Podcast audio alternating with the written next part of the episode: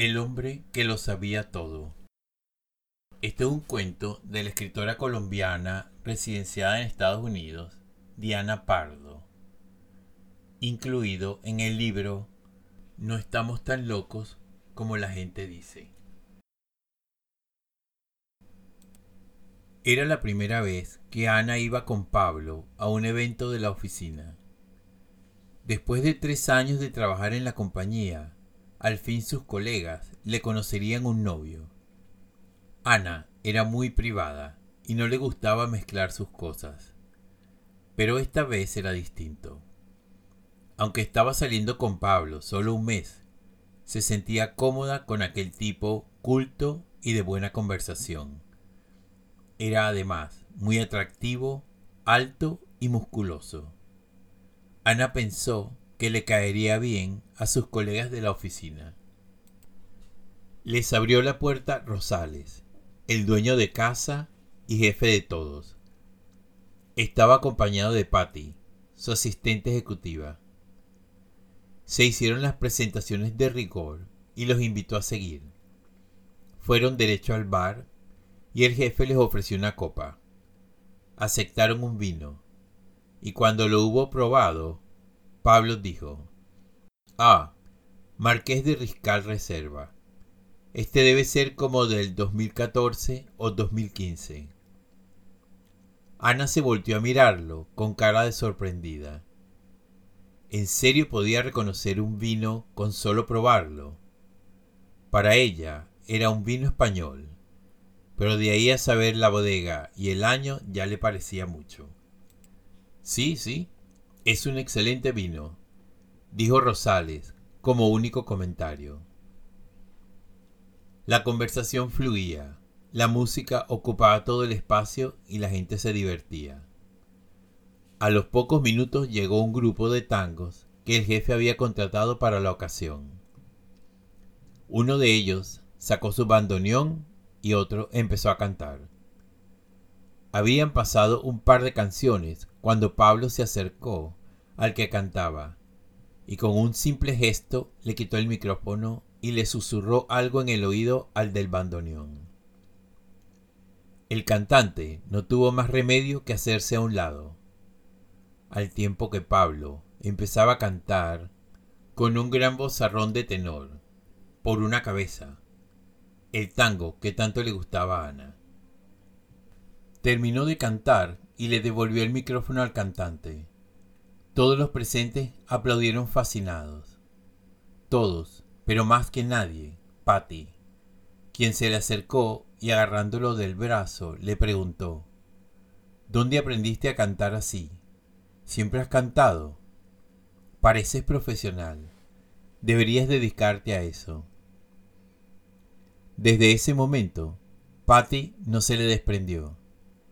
Estuvo con ella incluso cuando Rosales se atragantó con uno de los bocados que los meseros repartían. Pablo lo vio ponerse morado al otro extremo de la sala y corrió en su ayuda. Lo tomó por detrás, como abrazando su cintura, y presionando varias veces su diafragma, logró sacarle un langostino. La gente formó un círculo en torno a ellos y empezaron a preguntarle a Pablo cómo lo había hecho.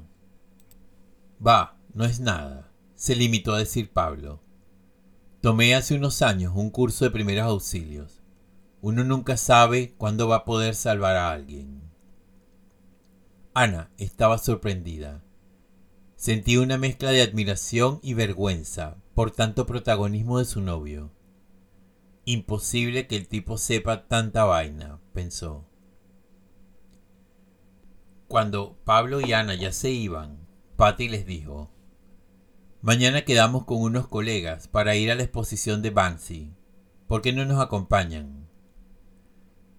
Él nos encantará de Pablo y él no podemos de Ana se cruzaron en un momento incómodo.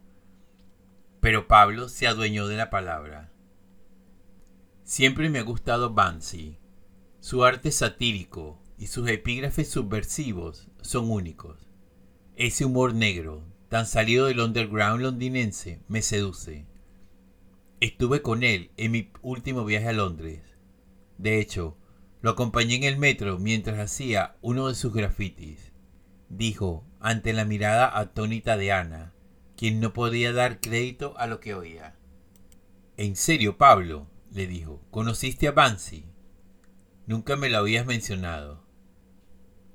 Ay, querida, ¿qué tal si lleváramos las cuentas de las cosas que no te he contado? respondió y soltó una carcajada. Pero Ana no le causó gracia. Se quedó seria. Patty fue la única en imitarlo. Dios mío, ¿cómo se me ocurrió traer a este pedante a la fiesta de la empresa? pensó Ana. Al día siguiente se encontraron todos en la puerta del museo. Ana dudó en ir, pero después del show de la noche anterior, sabía que Pablo iba a estar de primero en la fila.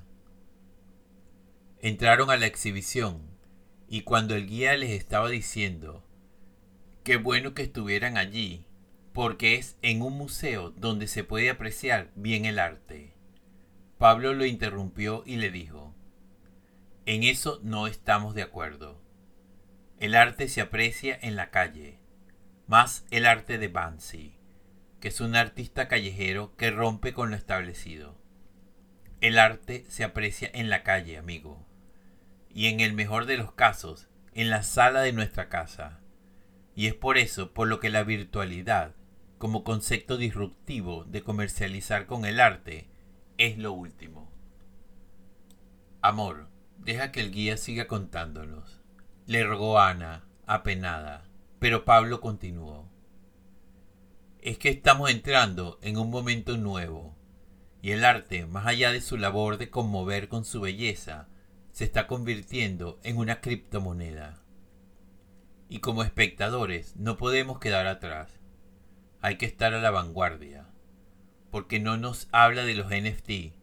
¿O acaso no está familiarizado usted con que ayer mismo la pieza de Banksy, Love in Air, se vendió en una subasta en Nueva York por 12 millones de dólares para multiplicar en 10.000 piezas de NFT.